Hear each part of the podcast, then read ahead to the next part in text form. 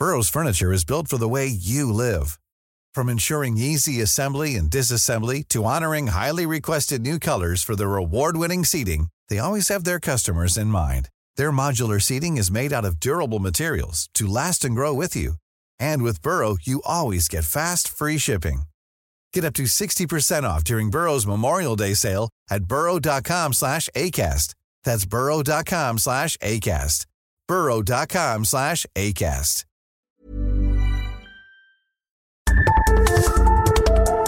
Las coordenadas de la información.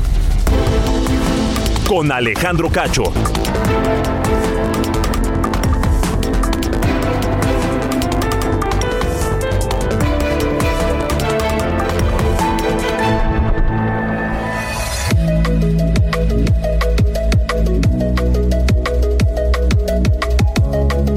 8 de la noche en punto, el tiempo del centro de la República Mexicana. Bienvenidos a las coordenadas de la información. Mi nombre es Carlos Allende y a nombre de Alejandro Cacho le doy la bienvenida a este programa del 27, eh, jueves, jueves 27 de julio del 2023. Un día donde, pues digo, hay mucho donde eh, escoger, ¿no? Muchas eh, noticias. Ayer fue publicada la ENIG, esta encuesta nacional de ingresos y gastos de los hogares, haciendo pues, una especie de recuento, ¿no? Cuánto gana la los mexicanos en diferentes eh, niveles socioeconómicos y en qué se gasta ese dinero.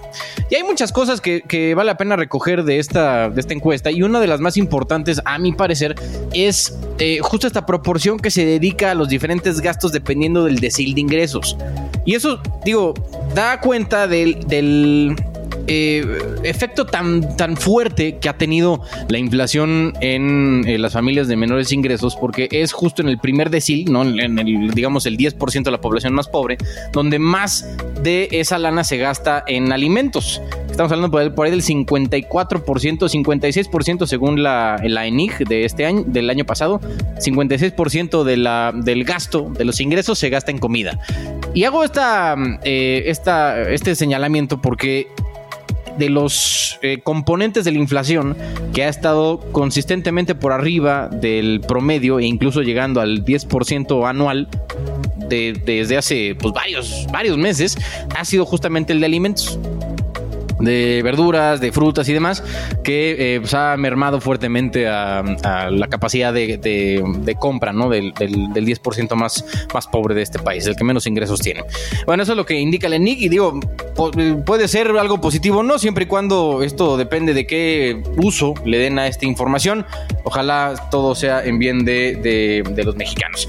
Oigan, y eh, por lo pronto tenemos eh, muchas, mucha información, hoy varias entrevistas que ya les tenemos preparadas de Alejandro Cacho con diferentes personalidades que eh, déjenles cuento, sigue todavía la preocupación sobre los nuevos libros de texto gratuitos ¿no? para el próximo ciclo escolar, ahora parte de lo que llaman la nueva escuela mexicana, que además de no haber seguido con estricto apego, no lo que dice la ley en los procesos de elaboración, ya se están distribuyendo porque, digo, el ciclo escolar empieza ahorita en, en agosto y todo lo están haciendo sin haber hecho el plan piloto que se marca por ley Em, por lo que se desconoce cómo va a funcionar este plan de estudios, pero gracias a las filtraciones sabemos que desaparecieron los libros para español, algo este, inaudito, matemáticas, como si ya estuviéramos en, el pináculo ¿no? de la, del desarrollo en, ese, en esa parte de la, del conocimiento, ciencias naturales, geografía tampoco, biología, salud, historia universal y de México todo parece haber eh, desaparecido, tristemente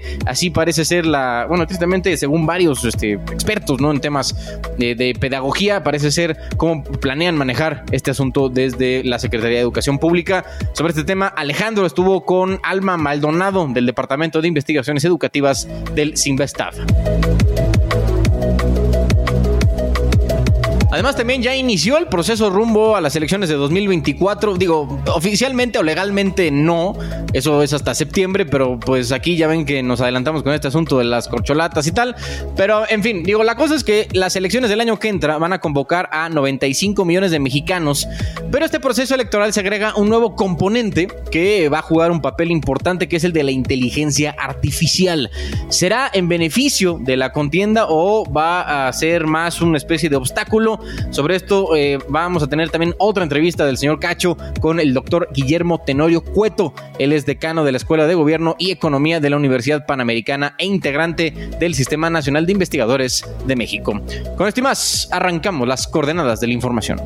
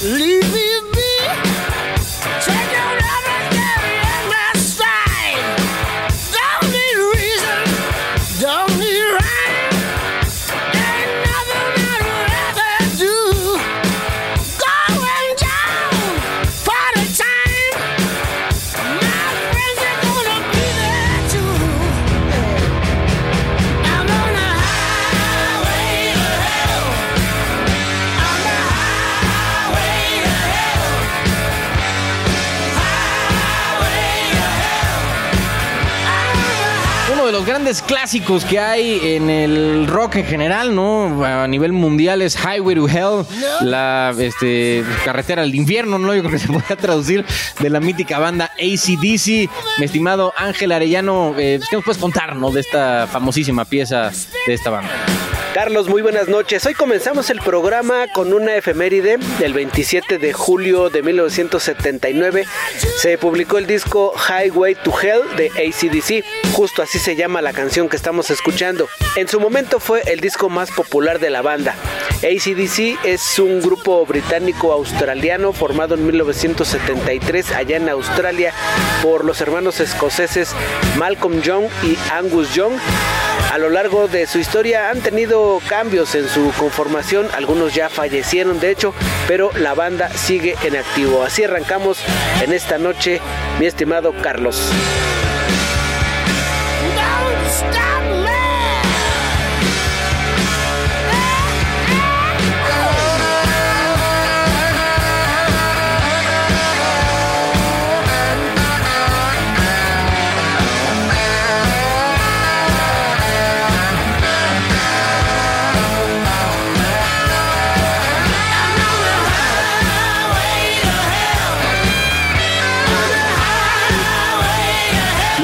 Coordenadas de la información. Con Alejandro Cacho.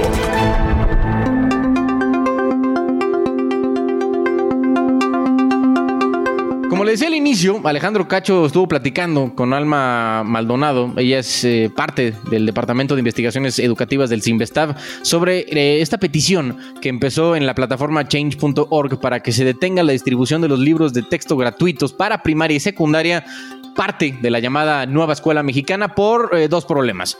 El primero es la legalidad, vaya, no, no, no siguieron el proceso que marca la ley y la legitimidad de los procesos de elaboración de estos nuevos materiales, que es, que es este, pues, esto va de la par. Además de, eh, pues, explicar qué fue lo que pasó, por qué desaparecen los libros específicos por materia, digamos, para la materia español, matemáticas, ciencias naturales, geografía, biología, salud, historia universal y de México, todo, digo, a nosotros, a mí me tocó, me imagino a, ustedes que me escuchan, también les habrá tocado tener diferentes, ¿no? Libros de, dependiendo de la materia, pero parece que eso ya es, es, eh, historia del pasado, ¿no? De la escuela, la nueva escuela mexicana. Eso fue lo que platicaron Alejandro Cacho y Alma Maldonado del Simvestado. En este espacio hemos seguido el tema de los libros de texto gratuitos que elaboró la Secretaría de Educación Pública para primaria y secundaria. Algo que le han llamado la nueva escuela mexicana a cargo de un, de un hombre muy controvertido, muy controversial, Marx Arriaga, director general de materiales educativos de la SEP, y que han generado una preocupación importante por parte de expertos, académicos y padres de familia por los cambios drásticos en su contenido y para muchos cambios no para bien. Por ejemplo, hemos hablado de la ausencia de un libro específico para aprender matemáticas en el primer grado de, primaria. O que las instrucciones y el lenguaje empleado en los libros no corresponden a la edad de los niños eh, de segundo, tercero y cuarto de primaria. Está con nosotros la doctora Alma Maldonado del Departamento de Investigaciones Educativas del CIMBESTAB, quien es parte de esta iniciativa para apoyar esta detención, esta, esta, esta parálisis de la entrega de los libros hasta no ser verdaderamente estudiados con responsabilidad. Doctora Maldonado, gracias por estar aquí. Buenas noches. Hola Alejandro, muy buenas noches. Muchas gracias por la entrevista. ¿Por qué la preocupación, más allá de lo que ya dije? ¿Qué otras cosas deben eh, ser atendidas en estos nuevos libros de texto que actualmente, que de hecho ya se están repartiendo en el país? Bueno, primero que nada debería de atenderse la ley, ¿no? Y los propios acuerdos de la Secretaría de Educación Pública. Eh, el acuerdo publicado en el diario oficial de la Federación de agosto pasado lo que establece es que esta nueva escuela mexicana tiene que presentar los programas correspondientes para posteriormente hacer los libros de texto. La gente que trabajamos estos temas educativos sabemos que primero se necesita tener los programas y después los libros para saber cómo se enseña ese contenido que se establece en los programas. Aquí todo se ha hecho de forma paralela, no es que más bien al revés. Entonces esa es la primera cosa. Lo segundo que se estableció es que debe haber un plan piloto, cosa que no se hizo porque en este caso sí se atendió a un amparo interpuesto, pero eso no significa que no se va a ver, no se va a llevar a cabo un plan piloto porque en cualquier gran implementación de un modelo educativo, necesitamos pues siempre primero ver qué sucede en un pequeño espacio, en un pequeño en un pequeño universo y después se implementa masivamente, ¿no? Eso tampoco se hizo. Y la tercera cosa, Alejandro, es que se supone que este nuevo plan de estudios iba a implementar para solo los primeros grados de preescolar, primaria y secundaria, y resulta que los libros ya están hechos para todos los grados sin importar este acuerdo establecido por la propia Secretaría. Entonces creo que ese es un primer llamado de atención de quienes quienes preparamos esta carta que hacemos y lo segundo es la enorme preocupación. Creo que hay muchos ángulos para discutir esto, Alejandro. Eh, desde luego está el ideológico, el político, que podríamos abordarlo, pero más preocupante es el tema de los aprendizajes, de qué está quedando fuera de ese modelo que se está planteando y lo que dices de las matemáticas no solo es de primero, sino en realidad es ya no hay libro de matemáticas para toda la primaria y estamos esperando conocer más filtraciones de la secundaria, pero eh, sospechamos que viene un poco parecido, ¿no? Entonces creo que ahí radican los puntos principales de preocupación y de por qué pues lanzar esta iniciativa que la idea realmente es pues buscar un medio de expresión para mostrar la preocupación tampoco somos ingenuos o pensamos que por juntar eh, muchas firmas no la SEP va a atender si no ha atendido hasta ahora pues menos menos lo va a hacer este, por unas firmas no sí doctora por lo que se sabe hasta este momento qué otra cosa hace falta en los contenidos de estos libros? Digo, ya hablamos de las matemáticas, pero no es, no es la única asignatura, parece, ¿no? No, bueno, hay, hay muchos problemas, por ejemplo, con todo el tema de la lectoescritura. Los libros de primero, en particular eh, los niños que van a aprender a leer y escribir, necesitan materiales muy especializados y muy centrados en, en este proceso tan difícil. O sea, yo quiero que se imaginen la gente lo que significa enseñarle a un niño a leer y escribir. Es realmente una tarea muy compleja. Entonces se necesitan los mejores materiales. Esto que se ha visto hasta ahora de los libros que se tienen pensados para estos pequeños niños y niñas no cumplen con esos requisitos, ¿no? No están pensando en este primer lector o en este primer escritor o escritora que para llevarlo de la mano en todo el proceso, pues que no es sencillo.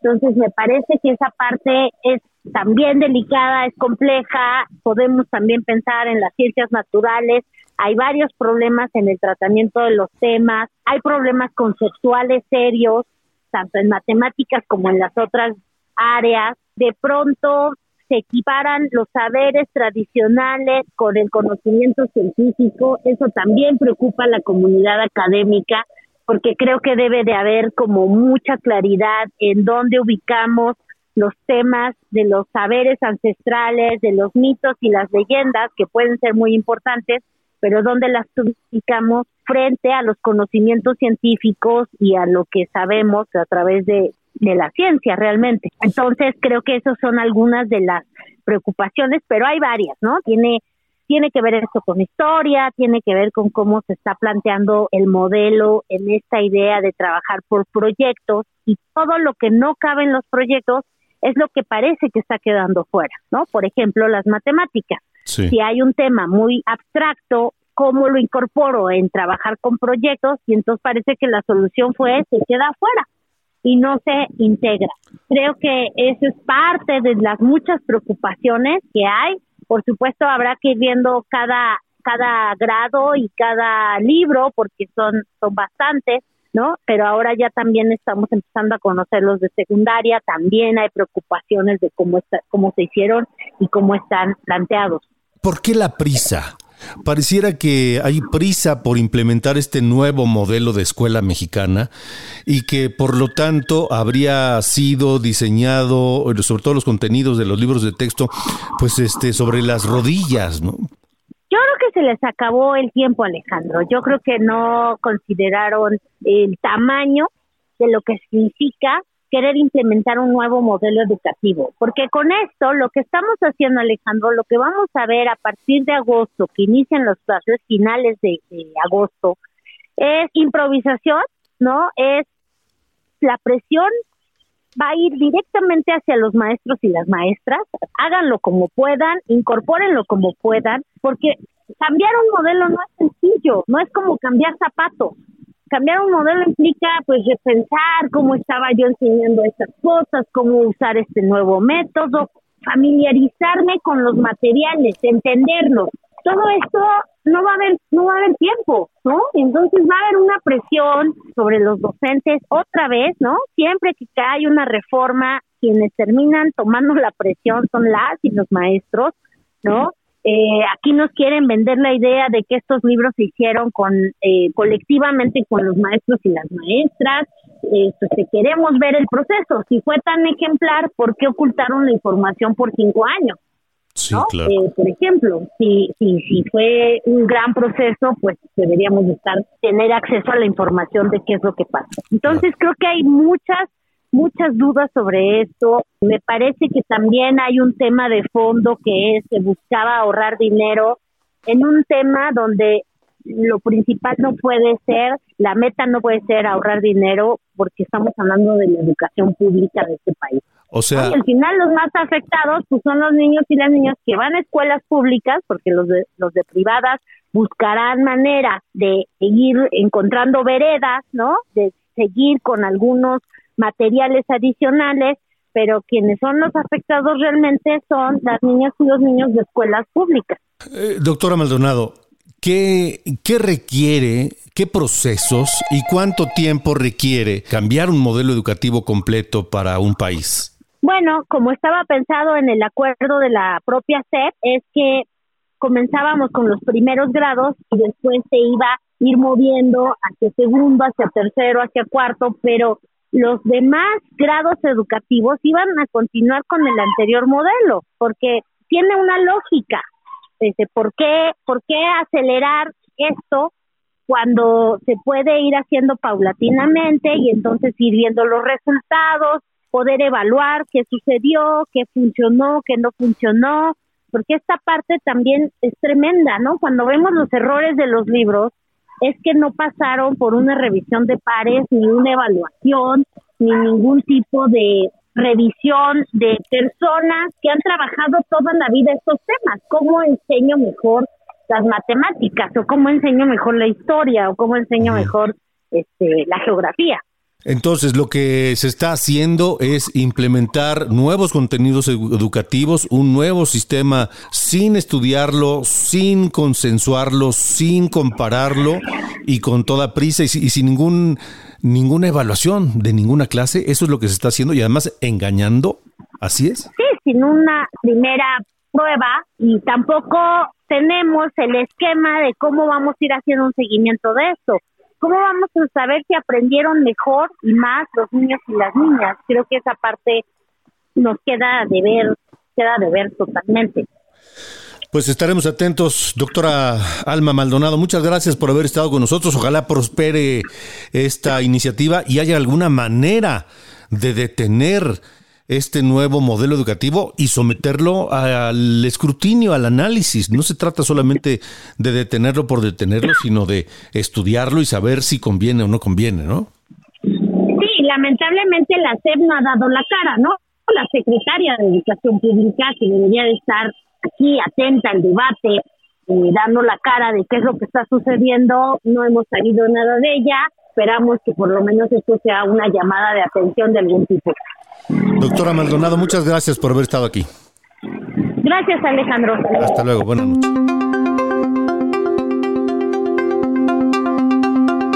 Digo, mucho se ha hablado, ¿no? Del, de este asunto, este cambio que le dan a la nueva escuela mexicana. Y digo, desde la SEP se han empecinado, ¿no? En que este es el camino correcto. Em, es objetivamente claro que no han seguido el, el, proceso legal, eso ya está este, documentado. Y pues bueno, al final habrá que ver, esto seguramente se va a judicializar en la en el tiempo que yo llevo de vida, ¿no? De estar pendiente de los, de los eh, temas de, de, de, públicos, ¿no? De este país. Jamás había visto que el tema de los libros de texto gratuitos fuera algo como para este litigar. O sea, siempre se había seguido un orden, una lógica, un proceso que eh, pues esta nueva administración decidió no hacerlo. Y eh, pues bueno, habrá que ver qué es lo que, mm, lo que termina pasando ¿no? En, en, este, en este frente.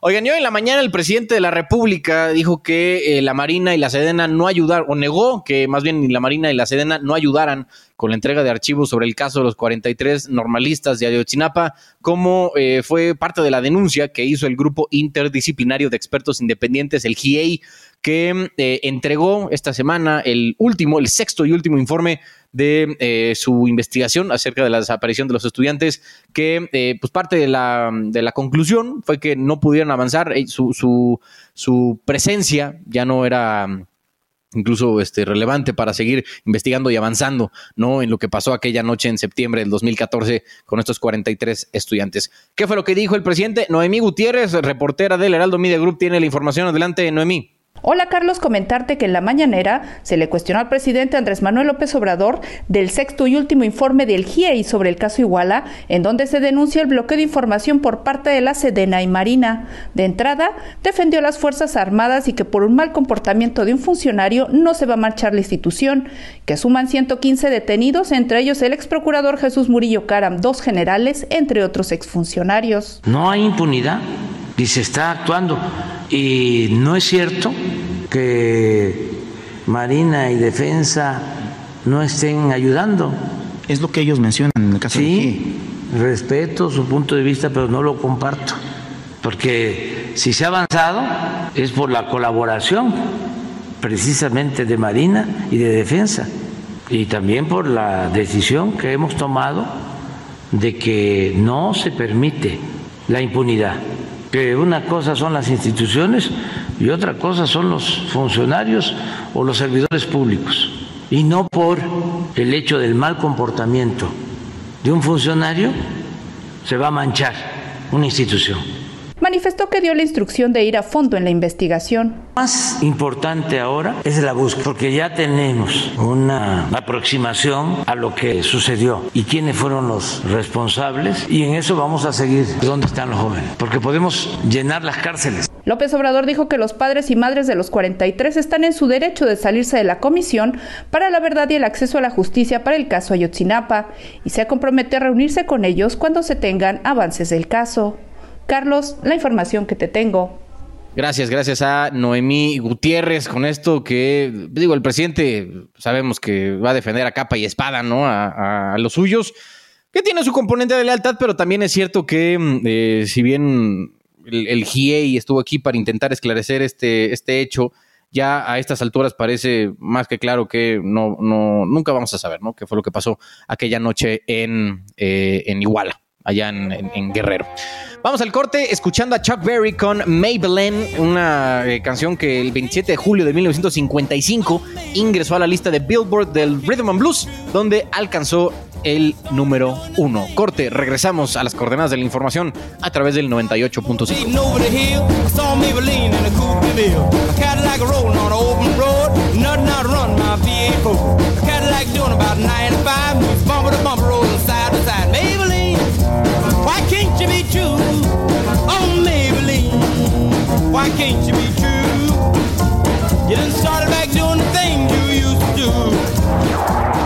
Las coordenadas de la información.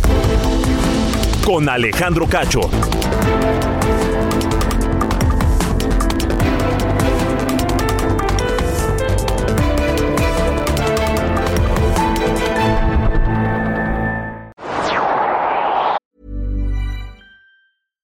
Hey, I'm Ryan Reynolds. At Mint Mobile, we like to do the opposite of what Big Wireless does. They charge you a lot, we charge you a little. So naturally, when they announced they'd be raising their prices due to inflation, we decided to deflate our prices due to not hating you.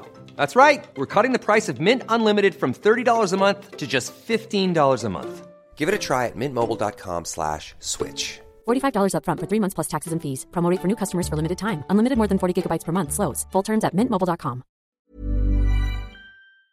Las coordenadas de la información. Con Alejandro Cacho.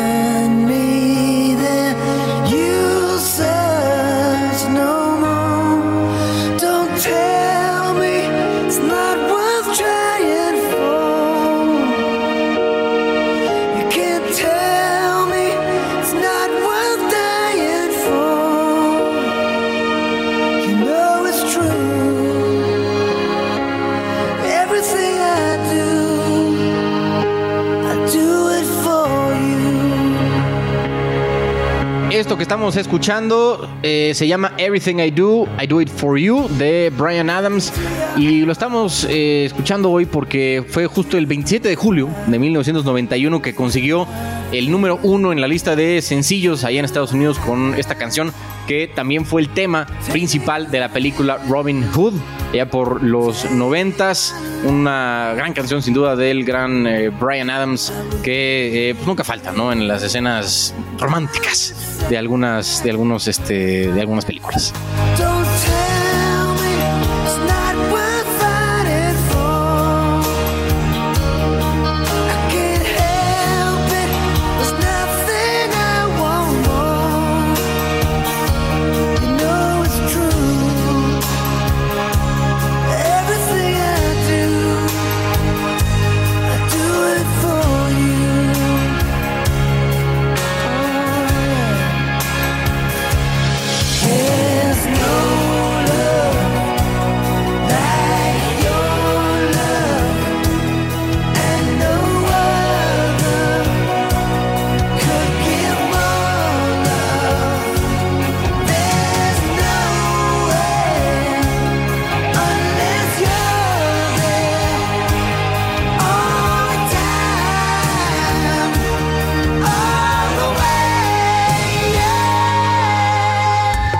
Alejandro Cacho en todas las redes. Encuéntralo como Cacho Periodista. Buenas noches, soy Diana Bautista y les saludo con el resumen de noticias. La DEA informó que su prioridad operativa es perseguir y derrotar implacablemente al cártel de Sinaloa y al cártel Jalisco Nueva Generación, al estimar que en conjunto poseen alrededor de 44.800 miembros en 100 países. El Gabinete de Seguridad Federal anunció en reunión con la Comisión Bicameral que las Secretarías de Marina y de la Defensa Nacional están listas para retirarse de aquellos municipios donde ya no se requiere el apoyo de las Fuerzas Armadas, sin especificar de qué lugares se trata. En Río Bravo, Tamaulipas, esta madrugada se registró un enfrentamiento entre sujetos armados, detonando el despliegue de autoridades estatales, quienes al llegar localizaron una camioneta blindada calcinada. El Cabildo de la ciudad de Chihuahua aprobó prohibir los llamados corridos tumbados, videos, imágenes o cualquier otro material similar que promueva la violencia contra las mujeres y lo relativo al narcotráfico por homicidio calificado en grado de tentativa, un juez del Estado de México dictó prisión preventiva contra Jesús Abid N., quien junto con su esposa Laura agredieron a una maestra y a una cocinera en un kinder de Cuautitlán Izcalli. Finalmente, viajaron a Alemania Javier Sánchez y Carolina Castañeda, padres de María Fernanda, la estudiante mexicana de 24 años que desapareció en Berlín. Estas fueron las noticias de este jueves. Buenas noches. Las coordenadas de la información. Con Alejandro Cacho. Ruta 2024. Bueno, es momento de hacer el tour por las personas que son aspirantes, personas inscritas en diferentes eh, procesos de selección Primero, bueno, tenemos también el, corcholatur, ¿no? De todas las corcholatas de la 4T y también qué se está haciendo del lado de la, de la oposición. Iván Marín tiene toda la información con respecto a quienes aspiran a ocupar la presidencia de la República el año que entra. Adelante, Marín. En el día 39 de 70 de las giras de los aspirantes de Morena a la presidencia, Adán Augusto López se encuentra en Campeche, donde celebró su asamblea número 100 y aprovechó para atacar a los medios de comunicación, afirmando que solo publican las encuestas que se les pagan. Y a ver, les hago la otra pregunta. Eso sí, les anticipo. Esta encuesta no la van a ver publicada en el Universal, en el Reforma, el Financiero, en Televisa, porque ahí nada más publican las que les pagan. Pecan por la paga. Ricardo Monreal, llegó a Querétaro para hacer la presentación del proyecto Reconciliación por México en el Centro de Estudios Universitarios Londres en Querétaro. Monreal habló de los lineamientos impuestos por el INE y mencionó que es un acto de ilegalidad, pues el único que puede crear normas es el Poder Legislativo. Yo le diría que en estricto sentido están invadiendo facultades del Poder Legislativo. La omisión del Poder Legislativo ha generado que este vacío, esta laguna, la esté intentando llenar el INE de manera ilegal. El único que puede crear normas es el poder legislativo, pero lo están haciendo. Ahora, este tope que me parece exagerado de 34 millones de pesos. Marcelo Ebrard viajó a Morelia, Michoacán, para ofrecer dos asambleas informativas. Allí aseguró que no tiene en mente irse de Morena y está convencido de que ganará la elección. Claudia Sheinbaum también visitó Michoacán, donde fue recibida por simpatizantes que la acompañaron en el aeropuerto. Ella, por su parte, ofreció asambleas en las zonas de Cheranastico y Uruapan. Desde Nueva York, Estados Unidos, el petista Gerardo Fernández Noroña calificó al empresario Claudio X González como la herramienta del golpismo contra el gobierno de Morena y lo retó a un debate. Manuel Velasco del Partido Verde llegó a Yucatán donde hizo un llamado a sus compañeros de Morena para dejar de lado las quejas internas y que se concentren en llevar a buen rumbo el proyecto que encabeza el presidente López Obrador. Del lado de la oposición, Xochil Gálvez hizo pública la denuncia penal en contra del presidente Andrés Manuel López Obrador, acusándolo de haber violado el secreto bancario y el código fiscal al revelar información de su actividad empresarial. Además, añadió que teme por la seguridad de sus hijos. Lo que me da temor es que alguien le haga algo a mis hijos pensando que tenemos dinero. Hoy he presentado la denuncia en contra del presidente de la República, mis abogados, por haber revelado el secreto fiscal y el secreto bancario.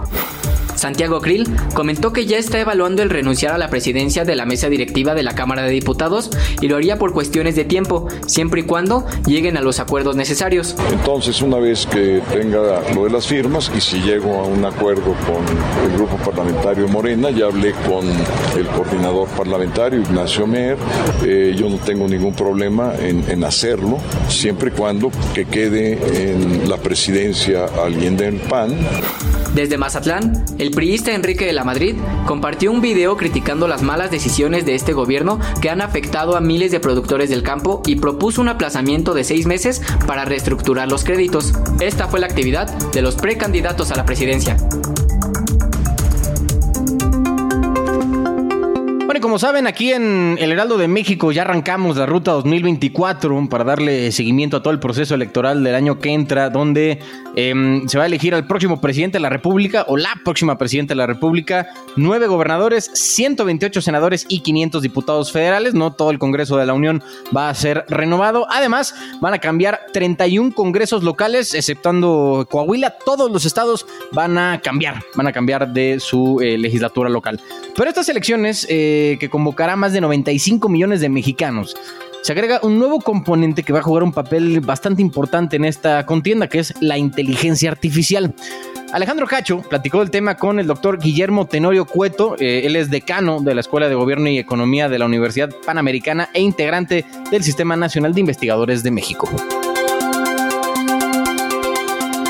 En Heraldo Media Group arrancamos ya hace unas semanas la ruta 2024 para dar seguimiento al proceso electoral importantísimo del próximo año. Presidencia de la República, por supuesto, pero Congreso de la Unión, nueve gubernaturas, eh, 30 congresos locales, miles de presidencias municipales, en fin.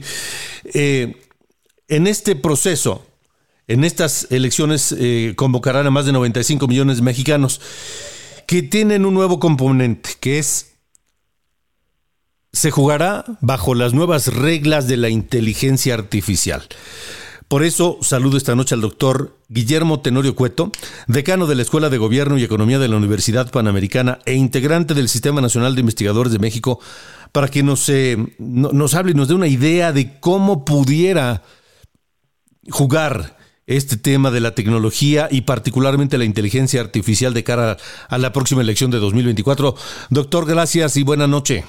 Buenas noches, Alejandro. Qué interesante tema. Sin lugar a dudas, cerca de 1.500 cargos de eh, elección popular estarán en juego. Y sí, como bien dices, la inteligencia artificial creemos que será una, un- uno de los factores que juegue de manera relevante en esta elección. Y ahí, pues fundamentalmente, Alejandro, pues como todo en la vida, tiene cosas buenas y tiene cosas malas, ¿no?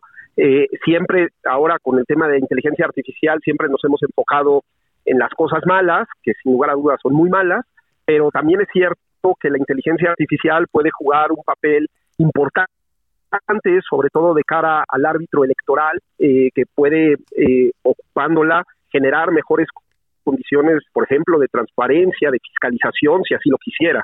Sí. ¿De qué manera? Porque yo siempre he dicho que la tecnología, después de un tiempo que está entre nosotros, la satanizamos. Y yo digo, no, el problema no es la tecnología, no es el aparato, no es la... No, el problema es el uso que le damos. Y, y ha ocurrido históricamente. A la inteligencia artificial se le puede dar un uso positivo o no. ¿De qué manera puede ser utilizada positivamente el año próximo en la elección, doctor?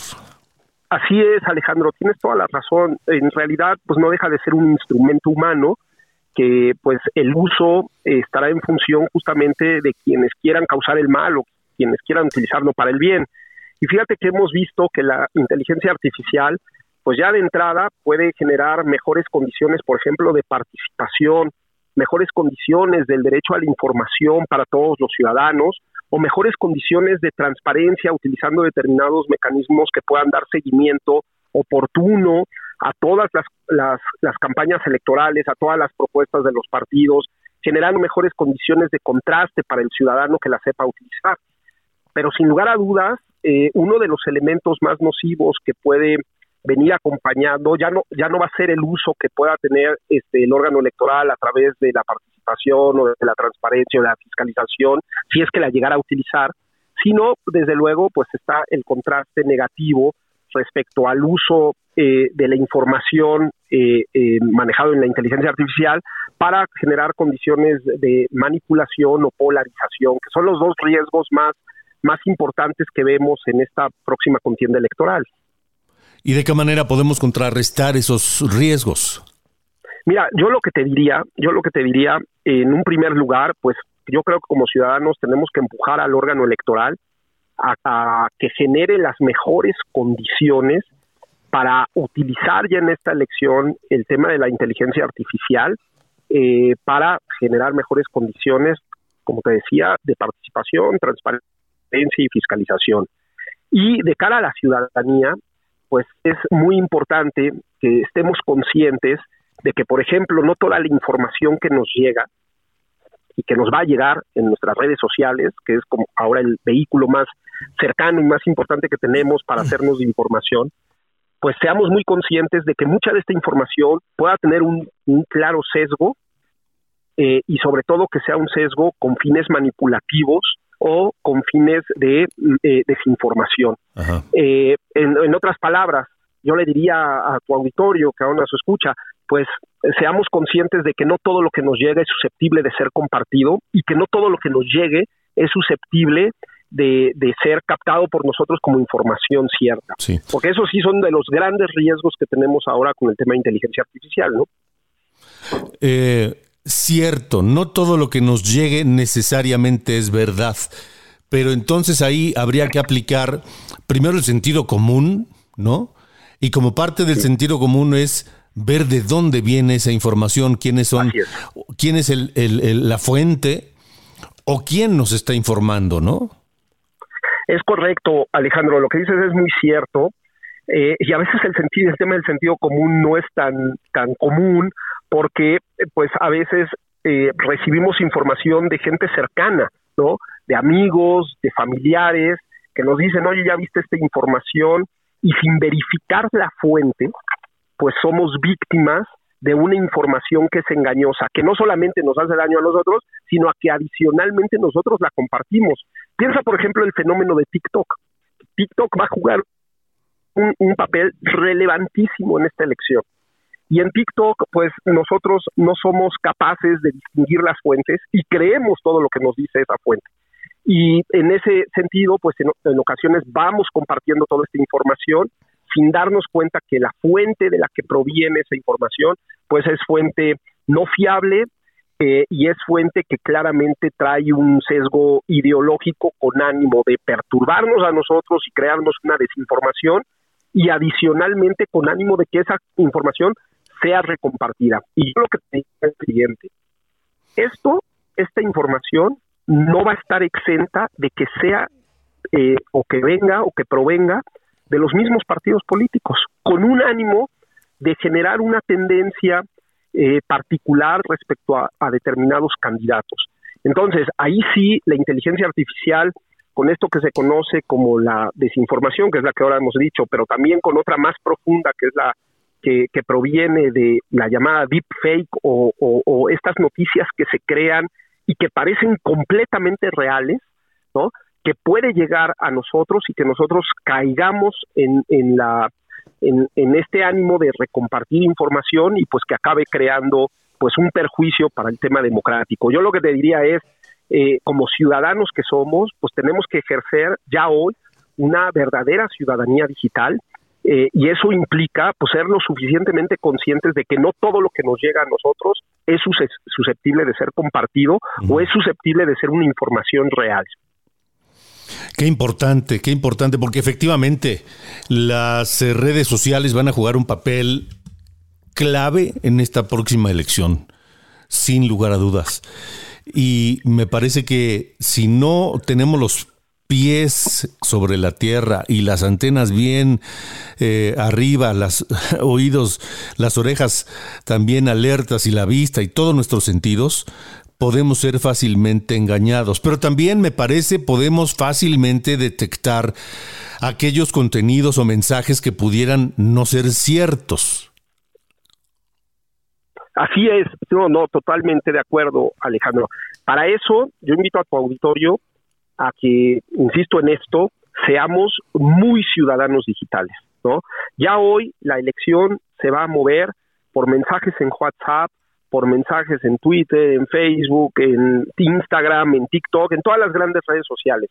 Pero ojo, eh, el flujo de información mayor llega por, por mensajería instantánea, Entonces a ti te va a llegar un video, te va a llegar una foto, te va a llegar una información a tu WhatsApp directamente, es decir, a este sistema de mensajería que nosotros tenemos como muy presente y muy cotidiano y que no verificamos.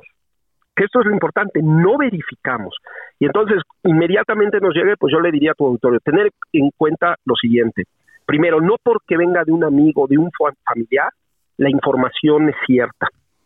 Segundo, consultar. Tercero, eh, ver si los medios eh, de comunicación este, grandes o los grandes medios de comunicación están compartiendo una noticia similar. Ese es un muy buen contraste, ¿no? Salió en un periódico, salió en, en un medio de comunicación, en radio, televisión. Si ningún grande medio lo está trabajando, posiblemente la información que nos esté llegando eh, sea de dudosa procedencia.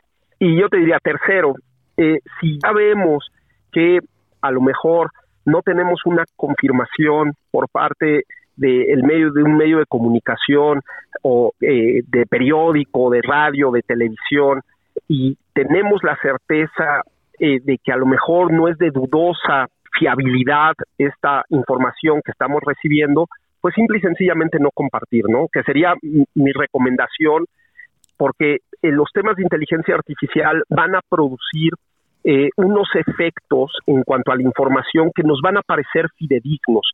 Por eso el tema del contraste es importantísimo como buenos ciudadanos digitales que ya estamos siendo, ¿no? En ese sentido, pues yo siempre invito a la gente a que si ya vamos a entrar a una contienda electoral en la cual el uso de la inteligencia artificial va a estar presente del lado de los partidos políticos queriendo sesgar algún tipo de, de información, pues que recaiga en nosotros esa ciudadanía responsable para no ser víctimas de la manipulación o del sesgo y sobre todo no ser víctimas de recompartir una información que posiblemente sea engañosa. Muy importante, muy importante, porque puede ser que recibamos un mensaje viendo y escuchando a cierta persona haciendo o diciendo algo y puede ser que sea falso. Así es. Sí, sí, este, ya, ya hemos tenido casos, ¿no? Tuvimos el famosísimo caso ya del Papa Francisco vistiendo una, una ropa muy elegante y fue una noticia totalmente falsa. Y hago mención a esto porque si tú ves la imagen, te va a parecer completamente real. ¿no? Entonces aquí tenemos que estar muy preparados como ciudadanos para entender que no todo lo que nos llega es cierto y que tenemos la obligación de contrastar necesariamente esa información antes de redifundirla. Desconfiar y confirmar antes que cualquier otra cosa, ¿no? Así es, Alejandro, totalmente. Ese tendría que ser el modo de actuar de un buen ciudadano digital. De acuerdo. Doctor Guillermo Tenorio Cueto, gracias por haber estado con nosotros. Es un gusto saludarte, Alejandro. Igualmente, gracias. Un Hasta saludo. luego. Hasta luego. Vamos a San Luis Potosí, donde fue detenido, al parecer, el presidente municipal de Matehuala, el alcalde de Matehuala, Iván Estrada Guzmán. José Alemán, nuestro corresponsal allá, tiene el reporte. Adelante, José. Fue detenido por agentes de la Policía de Investigación el alcalde panista de Matehuala, Iván Noé Estrada Guzmán, y llevado a la Fiscalía General de San Luis Potosí para ser sometido a una prueba de voz y determinar si es o no uno de los que participan en una conversación con un capo de la delincuencia organizada difundido a nivel nacional e internacional en mayo pasado. El alcalde fue detenido la tarde de este jueves en una plaza comercial al poniente de la capital en cumplimiento a una orden de comparecencia dictada por el Ministerio Público adscrito a la visitaduría de la Fiscalía Estatal, toda vez que el 19 de julio se negó a someterse a la prueba de voz e incluso interpuso un amparo el cual le fue negado y dio pie a la detención. Iván Noé Estrada Guzmán fue certificado por un médico y posteriormente se le recabó una muestra de voz, la cual será cotejada por un perito especializado para determinar si es quien interviene en los narcoaudios, donde presuntamente tiene nexos con la delincuencia organizada que opera en ese municipio del altiplano de San Luis Potosí. Una vez terminada la diligencia, el alcalde de Matehuala, Iván Noé Estrada Guzmán, fue dejado en libertad en espera del resultado final del examen de voz. Informó desde San Luis Potosí, Pepe Alemán. Ahí está el reporte desde San Luis eh, Potosí con este alcalde que ya fue arrestado. Digo, cada vez es más frecuente no ver a, este, presidentes municipales siendo este, detenidos, ¿no? Por di diferentes versiones. En fin, eh, la cosa es eh, sirviendo, ¿no? Cómo se va con este asunto. Ahí está la información para este 27 de julio del 2023. Muchas gracias por habernos acompañado hoy en las coordenadas de la información. A nombre de Alejandro Cacho, mi nombre es Carlos Allende. Me despido y nos vamos a escuchar a los Everly Brothers con Bye Bye Love, una canción que justo se lanzó el 27 de julio, pero de 1957. Eh, una canción que tuvo tal éxito que posteriormente lo interpretaron artistas como Roy Orbison, Ray Charles y Simon and Garfunkel. Muchas gracias por habernos acompañado. Adiós.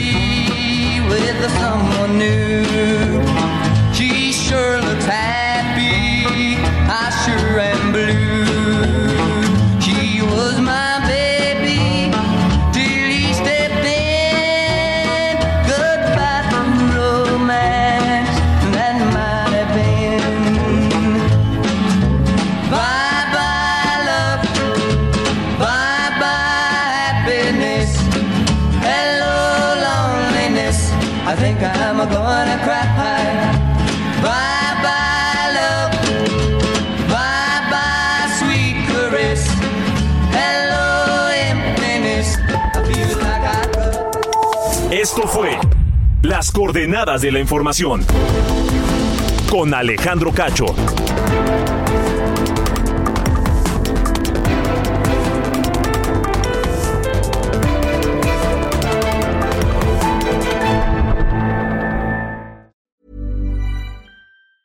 Planning for your next trip? Elevate your travel style with Quince. Quince has all the jet setting essentials you'll want for your next getaway, like European linen premium luggage options, buttery soft Italian leather bags, and so much more. And is all priced at 50 to 80% less than similar brands. Plus, Quince only works with factories that use safe and ethical manufacturing practices. Pack your bags with high-quality essentials you'll be wearing for vacations to come with Quince. Go to quince.com/pack for free shipping and 365-day returns.